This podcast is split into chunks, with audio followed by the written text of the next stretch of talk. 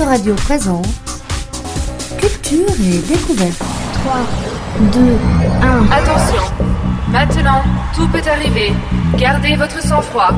Vous allez être les témoins d'une expérience interdite. Afin d'éviter les effets de panique, veuillez respecter les règles principales de sécurité. Il est interdit de siffler. Il est interdit de crier. Il est interdit de taper dans les mains. Et surtout, il est interdit de siffler, de crier et de taper dans les mains en même temps. 291e émission avec David Du dans le studio, l'auteur d'un polar inquiétant sur les dérives du monde. Culture et découverte. Bienvenue chez Radionautes dans Culture et Découverte, le seul magazine radio de la vie culturelle et des loisirs de Paris, banlieue sud. Et pour cette 291e émission, on parle d'un roman policier et thriller avec son auteur. Et justement, avant de le retrouver, c'est Noël. Je vous offre, allez, pas 2, pas 4, pas 5, 10 exemplaires en version numérique et même un exemplaire en version papier si vous n'avez pas de liseuse. Pour cela, rien de plus simple, il suffit d'écrire un commentaire pertinent avant Noël quand même sur le billet de l'émission sur autoradio.com et de bien renseigner votre email et je vous l'envoie. Vous êtes bien sur Autoradio. On va découvrir tout de suite L'esprit sombre et caustique d'Asymptote, le premier roman de David Hu. Et justement, j'accueille dans le studio son auteur. Bonjour David Hu. Bonjour. Félicitations pour cette œuvre. Merci. C'est un incroyable polar et thriller social. On est scotché du début à la fin. On va découvrir et parcourir ton livre à la Symptote. C'est un roman policier, un thriller atypique, très critique de la société. Même si ça reste une fiction, on peut apercevoir les thèmes de notre société moderne et ses dérives. Et commençons, tiens, avec le, synopsis. En quatrième de couve, on peut comprendre que tu vas pointer du doigt les dérives de la société. Tu peux nous lire ces premières lignes? Oui, avec plaisir. L'éclairage public de la ville était presque complètement éteint depuis quelques années. Soi-disant pour la planète, plus probablement pour le pognon. Les rues sales, les chantiers inachevés et les squats défilaient dans la lumière blanche de ces phares, diffusés par les rideaux de flotte. Ça faisait des semaines qu'il pleuvait quasiment sans discontinuer. Mathias Serra, lieutenant à la brigade des homicides, s'était vu chargé d'une affaire qui pouvait potentiellement attirer tous les vautours de la presse. Lui qui d'habitude était cantonné au crime de second rang, allait devoir se coller à l'assassinat d'un juge qui menait une accusation de corruption contre les leaders d'un parti d'extrême droite en passe de prendre le pouvoir à la tête de la République.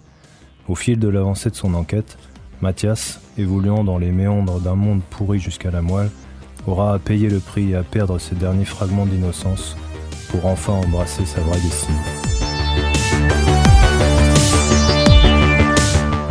Voilà, on comprend déjà où on met les pieds. On reconnaît les clés du bon polar avec une intrigue, un enquêteur. Mais ce qui est intéressant, c'est le côté euh, thriller qui dépeint les, les dévoiements, les détournements de cette société. Et on peut se demander si c'est si c'est de la fiction, si c'est du futur, si c'est euh, ce qu'on vit aujourd'hui. Un peu les trois.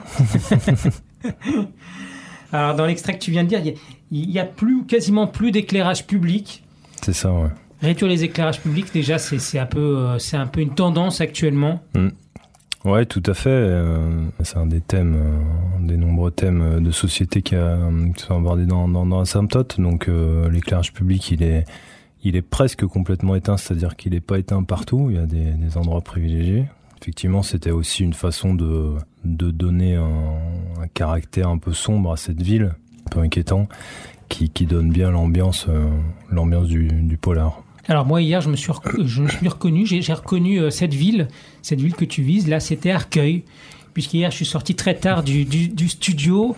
Euh, il faisait nuit, euh, peu d'éclairage. J'étais sur le trottoir et qu'est-ce que je vois qui me fonce dessus? Un rat, un gros rat qui arrive sur moi. Il me, touche la chaussure.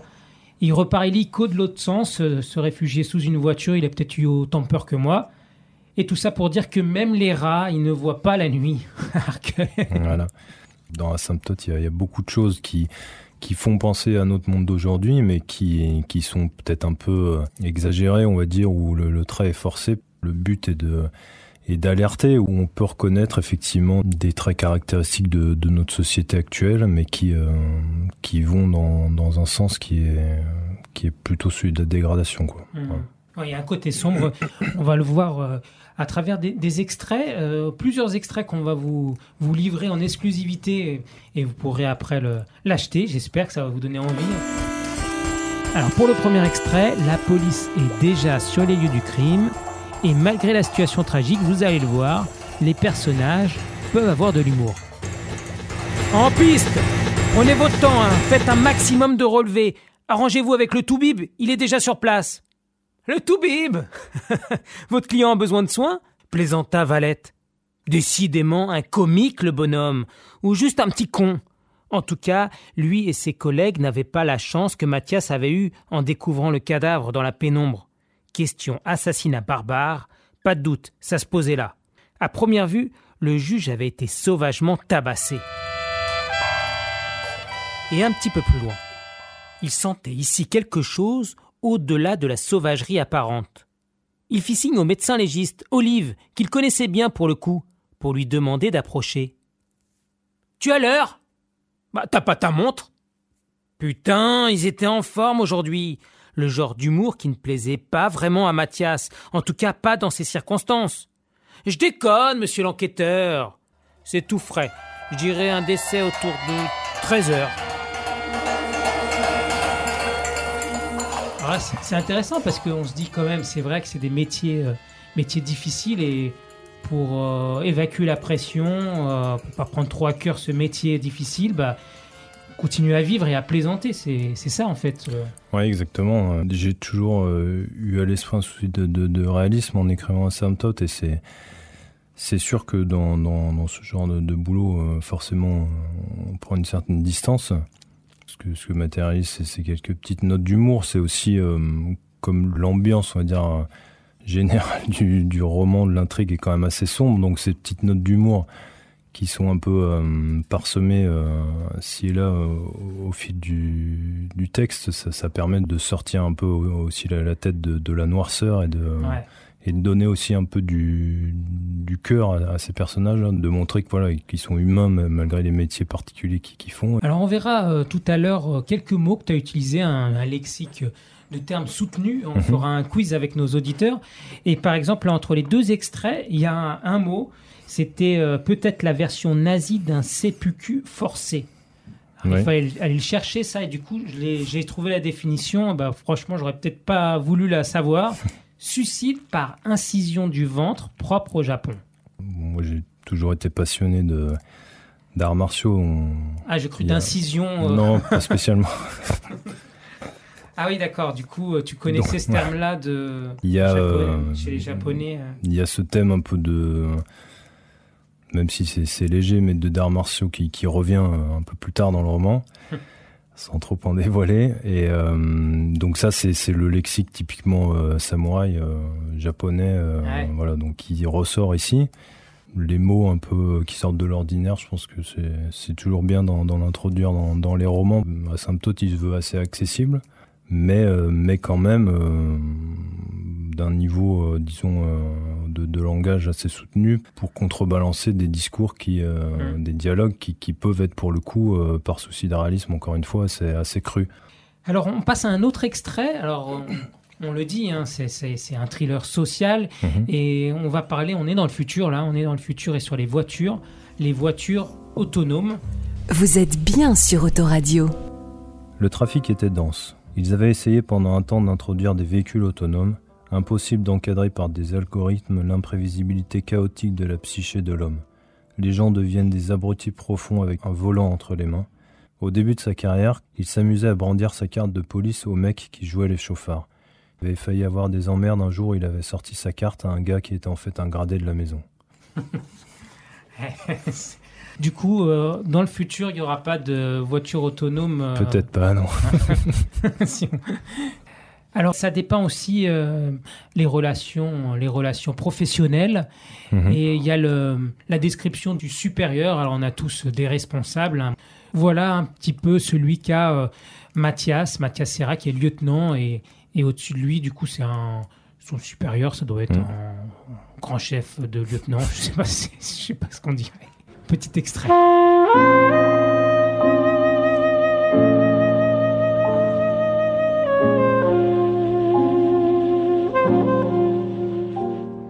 Son supérieur entra en trombe. Jérôme Narval était comme beaucoup de chefs. Pas forcément les dents qui raillent le parquet, mais quand même. Bon petit soldat quand il paradait devant sa hiérarchie, et un peu dur d'oreille quand il fallait entendre les demandes de ses équipes. Mis à part ça, il avait eu l'intelligence de comprendre que c'était en, le foutant un maximum la paix qu'il tirait le meilleur de Mathias. Et du coup, ils arrivaient à peu près à collaborer. Mais là, il était perceptiblement tendu. Serra, qu'est-ce qu'on a pour le juge Mortaise Bonjour Jérôme, ça va? Mathias n'était pas un fanatique de la bienséance, mais se dire bonjour entre proches collègues, c'est quand même un minimum syndical. Et aussi, il aimait bien faire chier son chef. Ouais, c'est amusant ça. C'est vrai que le bonjour est, est un petit peu euh, formel. euh, bon, maintenant, avec le Covid, on, a- on limite euh, même plus besoin de se serrer la main, Ouais, par exemple. Plus Toi- distant. Ah bah à l'époque où j'ai écrit ces lignes, ouais, il y avait pas encore le Covid, donc effectivement, oui, c'était plutôt la, la vieille école. Ouais. C'est des extraits un peu pour se, se rendre compte de, de ton style. Pas Mhm. d'inquiétude, hein, on est au début du livre, on, on ne casse rien au suspense du, du livre. Non, non. Ah oui, on peut peut-être continuer juste un petit peu après. Autoradio, ça fait du bien à tes oreilles.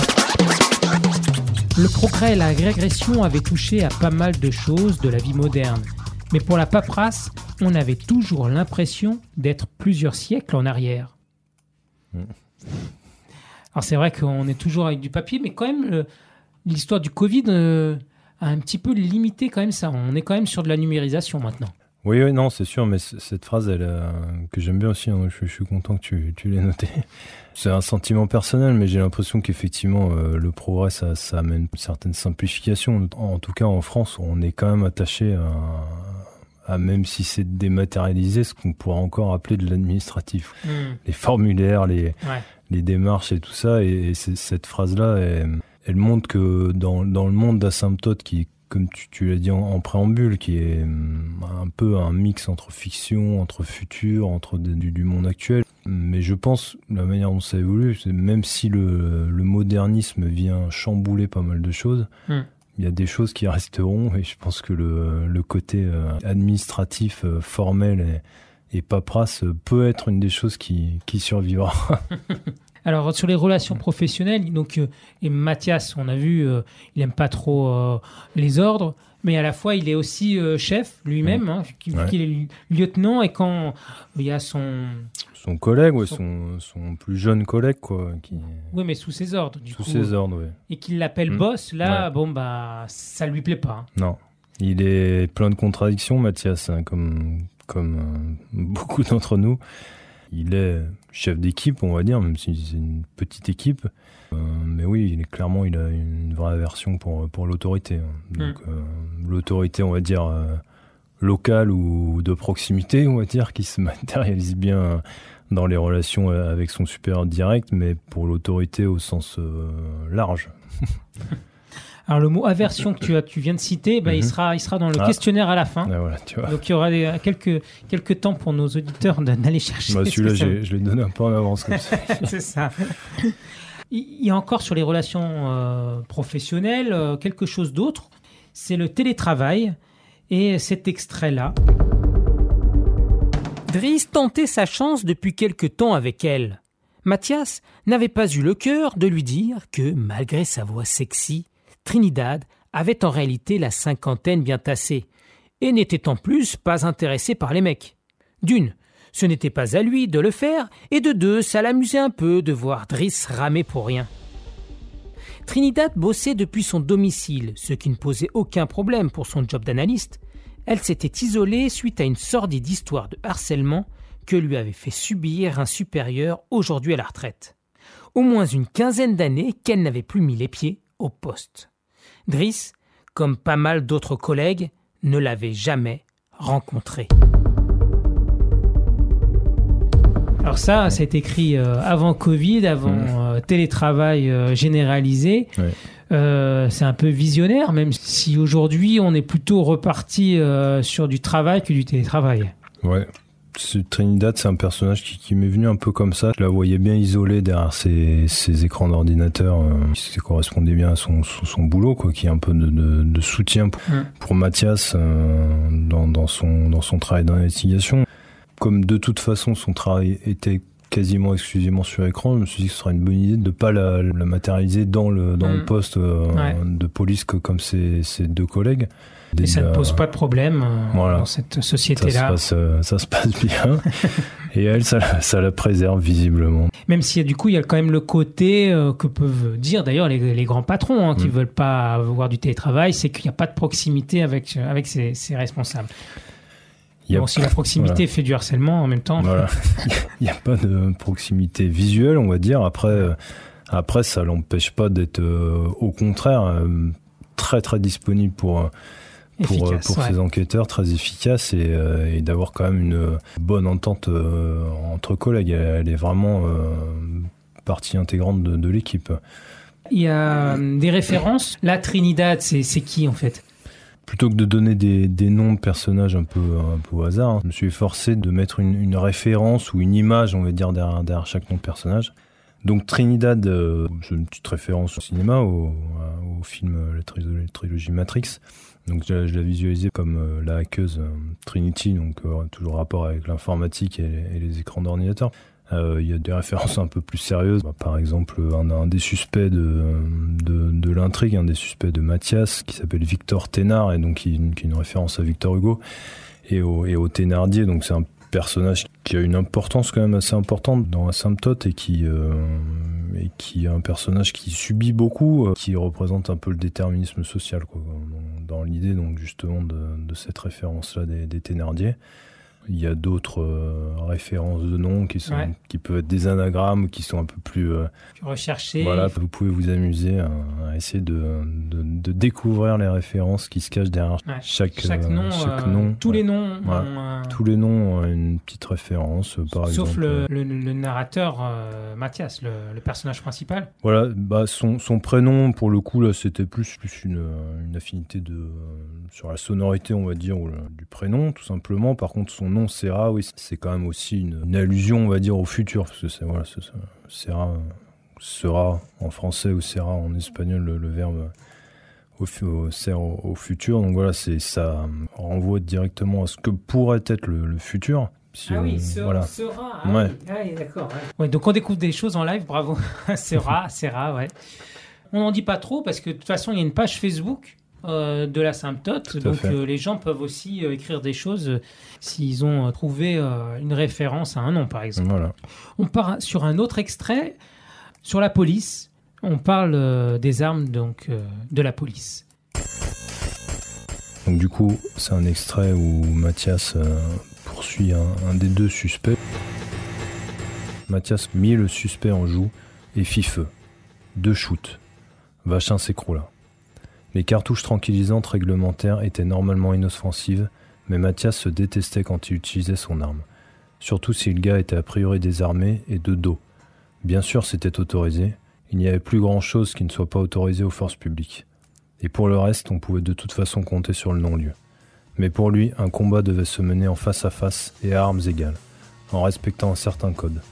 Seulement dans la rue, ça ne se passe pas comme ça. Et contre ce colosse, ça aurait pu être compliqué. Là, j'ai voulu prendre un peu le contre-pied finalement parce qu'on on pourrait se dire que dans un futur un peu un peu sombre ou presque dystopique hein, comme euh, comme celui d'Asymptote où on va dire euh, tous les mauvais choix ont été faits, toutes les mauvaises dérives se sont concrétisées, on, on aurait pu s'attendre à voir une police au contraire armée de d'armes euh, létales euh, Ouais, comme ouais, il peut vrai, y en pas avoir létal, du euh, coup, là, c'est- juste pour immobiliser, mais aux pas. États-Unis. Et là, Pas pour le tuer. coup, voilà, on a une police qui utilise des, des cartouches tranquillisantes. Mais voilà, on, Bon, Il y a des gens qui Voilà. sont morts avec des tasers. hein, exactement. Et on, et on sent bien que au-delà de ça, même si c'est des cartouches tranquillisantes, elle a à peu près tous les droits pour s'en servir. Ouais, Voilà. ouais. Alors, euh, on passe encore un, un autre extrait. Euh, vous inquiétez pas, chers auditeurs. Là, on est qu'au début du livre. hein. Il y a encore plein de choses à voir. Donc, euh, on ne spoil rien du tout du livre. Je, je me rappelle d'ailleurs, pour faire une petite parenthèse, Thierry Ardisson, qui faisait des interviews des auteurs. et qui racontait tout sur le livre. Mais je me disais, mais c'est pas possible, mais il raconte tout. Et pourtant, ça donnait super envie de lire. Donc voilà, on essaye, c'est un peu le but. Là, on est sur une partie plutôt politique. Qu'est-ce qui se passe dans cette époque-là, dans, ce, Asymptote? Voici un court extrait et écoutez bien le nom donné au parti d'extrême droite. La récupération politique de l'assassinat du juge avait déjà débuté. L'amalgame avec le caca était fait. Même sans preuve, les technocrates au gouvernement usaient de tout ce qu'ils pouvaient pour jeter l'opprobre sur le parti extrémiste qui menaçait leur réélection. Si le président remporte la moitié des voix, c'est que les deux tiers de la France en voulaient pas. Ah, c'est intéressant parce qu'il y a deux choses. Il y a, il y a donc euh, ce parti d'extrême droite là. Euh, qui n'est pas forcément du goût de, du personnage principal, mais à la fois euh, le gouvernement en place, c'est pas non plus du goût du, personnage euh, principal. Donc euh, il est un peu coincé là dans ce, dans ce, dans cet échiquier politique. Ah oui, c'est ça. D'un côté comme de l'autre, ce qu'il voit, ça lui plaît pas. Il peut pas ne pas s'offusquer et se, se s'ériger face à, ce qu'il ce qui vient de voir, donc l'assassinat de, de, ce juge qui, qui, pour le coup, était a priori un homme bien, qui, qui essayait de, de rendre le monde meilleur et donc qui, a, été, euh, qui a été assassiné euh, a priori, en tout cas des pistes qui, qui mènent vers, vers ce, ce parti d'extrême droite. Mais euh, c'est un policier, Mathias, donc il, il, se base sur les faits, mais sur, sur les preuves. Euh, et, pour l'instant, il n'y a rien de, concret à ce stade du, roman. Donc il, a du mal à accepter qu'on puisse euh, voilà, aussi rapidement euh, arriver à des conclusions, surtout si ces conclusions sont utilisées de, manière non désintéressée, voilà, politique. Exactement. Et c'est vrai qu'on le voit aussi dans notre société, hein, du monde numérique, hein, parce mmh. que les jugements sont faits sans les, les, vrais jugements de la justice. On est dans un monde de, de l'instantanéité ou presque, c'est-à-dire que les jugements, euh, ils suivent de quelques secondes les images généralement. Donc, euh, mais tout le monde va pouvoir s'exprimer publiquement mm. et, vu par, par des millions de personnes. Et là, donc, oui, au niveau des, des amalgames et des raccourcis, euh, mm. ça peut être fait des fois très rapidement, trop rapidement sûrement. Alors, il y, a un truc assez amusant, en fait, ce, ce terme du, du nom de, du parti d'extrême droite. Hein. Euh, parce que là, au, à l'oral, hmm. on entend caca, mais ça s'écrit 2K. Voilà. Bah, toujours, euh, toujours dans l'idée de donner du sens à chaque nom. Donc là, caca, effectivement, à l'oral, euh, ça, ça renvoie bien à ce que, à ce, que le personnage principal pense de, de, de cette mouvance-là. Et Mais il s'appelle vraiment comme ça Non, c'est aussi une référence par rapport au que, que ce soit américain. Il y avait, cette. Euh, Oui, mais est-ce que ce parti s'appelle comme ça, le caca, ou alors on l'appelle euh, autrement? Dans Asymptote, il s'appelle vraiment comme ça. Oui, voilà, c'est ça que je veux dire. Le virus n'a pas atteint encore euh, David Hutt, ne hein, vous inquiétez pas, vous l'avez entendu tousser. on va faire une petite pause musicale et après je vous propose encore un dernier extrait et puis on, on parlera encore du livre. Dans Asymptote, il y a euh, un passage sur euh, la musique qui est devenu euh, commercial. Bon, commercial. c'est un grand mot. Comment, tu l'expliques? Attends, on va, on va le dire. Mathias demande à l'ordinateur de bord de lancer sa compile d'urgence, essentiellement composée de morceaux qu'écoutaient ses parents, sans comparaison avec la merde abrutissante qui se fait aujourd'hui. Musique, film, livres, les petits éditeurs et producteurs avaient tous été bouffés par les gros labels plus possible d'en trouver un qui ait le flair et les couilles de reconnaître et de diffuser un truc pointu qui sorte vraiment de l'ordinaire. Il fallait en priorité répondre à une logique de rentabilité et de standard. Ce fonctionnement vase clos avait participé à l'appauvrissement culturel général.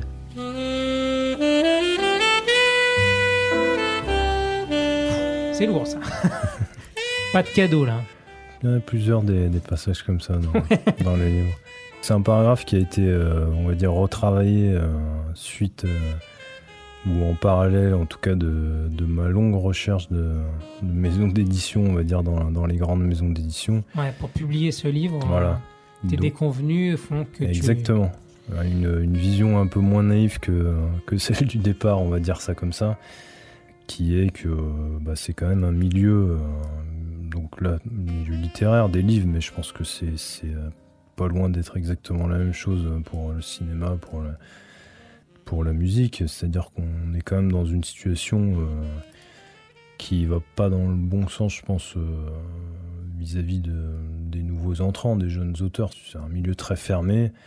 Le réseau, les contacts comptent sûrement au moins autant que la qualité du contenu. Euh, qu'on peut proposer. Donc c'est vrai que ça, pose des questions. Et c'était dur pour toi, donc du coup, de toute cette recherche, euh, ça a été très long comme. Euh, ça a été long, ça a été long, oui. ça se compte en années. Hein. En années Au moins une année consacrée à, essayer de, de justement faire accepter le manuscrit dans les grandes maisons d'édition, aussi par par naïveté aussi, dans le sens où on sait, hein, quand on se lance dans ce genre d'aventure, que les, chances de succès sont, sont infimes, mais on, veut y croire quand même. Le constat de, de, dire, bon, là, c'est, ça suffit, on, arrête et on, essaie de voir d'autres, d'autres alternatives. Donc l'autre alternative, ça a été l'auto-édition qui est aussi euh, une, voie euh, tout à fait euh, honorable et, envisageable hein, pour un premier roman. Le caractère un peu, un peu cru de, ou brutal de, de ce paragraphe, il est issu un peu de, de cette expérience-là. Mais du coup, c'est quoi l'édition que, que tu as choisie La maison d'édition, c'est Librinova. Mais c'est vrai qu'elle apparaît pas sur, le, sur la pochette. Je pense qu'elle apparaît, mais c'est, ça doit apparaître sur les premières pages, mais c'est, assez discret. Mm. Ils, ne sont pas intrusifs. Euh, le principe, c'est auto-édition parce que c'est l'auteur qui, quand même, qui se charge de, de la plupart des, faits passés, de, des étapes entre le manuscrit, en fait, et puis la sortie du. Il y a plein d'étapes. Euh, voilà, ouais inconnu euh, que les auteurs ne, s'occupent pas et là il faut, là c'est l'auteur qui s'en occupe alors bien sûr la maison d'auto-édition propose euh, un certain nombre de, services de, soutien euh, on va dire qui permettent d'épauler quoi mais mais ça représente quand même un travail personnel assez conséquent. Quoi. Finalement, avec le résultat là, de ce livre, est-ce que là tu es satisfait? Est-ce que tu restes avec cette amertume de ne pas pouvoir avoir été épaulé par une plus grosse maison d'édition? Alors c'est assez ambivalent. Il reste une amertume, je, là-dessus je le cacherai pas. Parce que je pense que Asympton, il, il, avait, c'est vraiment un roman qui avait une qualité euh, littéraire euh, assez euh, ouais, satisfaisante. non, là, c'est un petit peu aussi euh, subjectif, c'est toi l'auteur, mais il y a quand même eu des, des plusieurs lecteurs euh, qui ont marqué des avis. Euh, ouais, je me, pour dire ça, je me, je me, base autant sur mon, mon, ressenti personnel, bien sûr, qui, comme tu l'as dit forcément, il peut être. Oh non, j'écris, merde.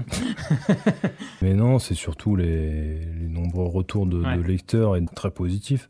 Donc l'amertume, elle est là dans le sens où je pense qu'il pu avoir il n'a pas pu toucher euh, tous les gens à qui il aurait pu plaire. Ça, Donc ceux qui nous écoutent, allez, allez acheter Asymptote. On, vous expliquera un peu tout à l'heure comment on fait, ou vous regarderez sur le, billet d'autoradio. Euh, et, donc pour finir, euh, ambivalent parce que parce qu'il reste quand même la satisfaction d'avoir voilà produit une œuvre qui mm. j'en suis content je vais pas dire le contraire c'est pas moi les gens qui me connaissent savent que je suis quand même relativement modeste.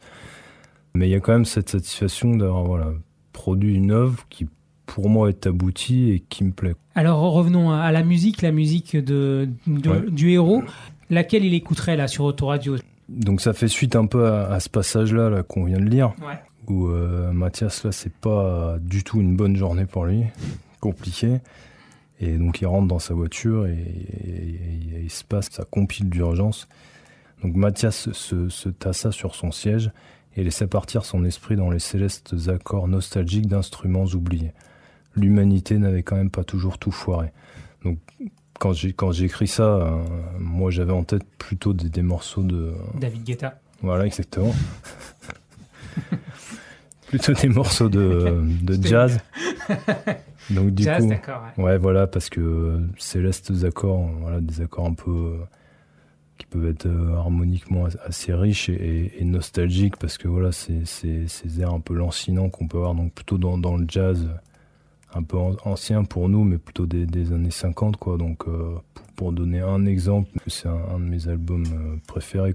c'est le Kind of Blue de, Miles Davis.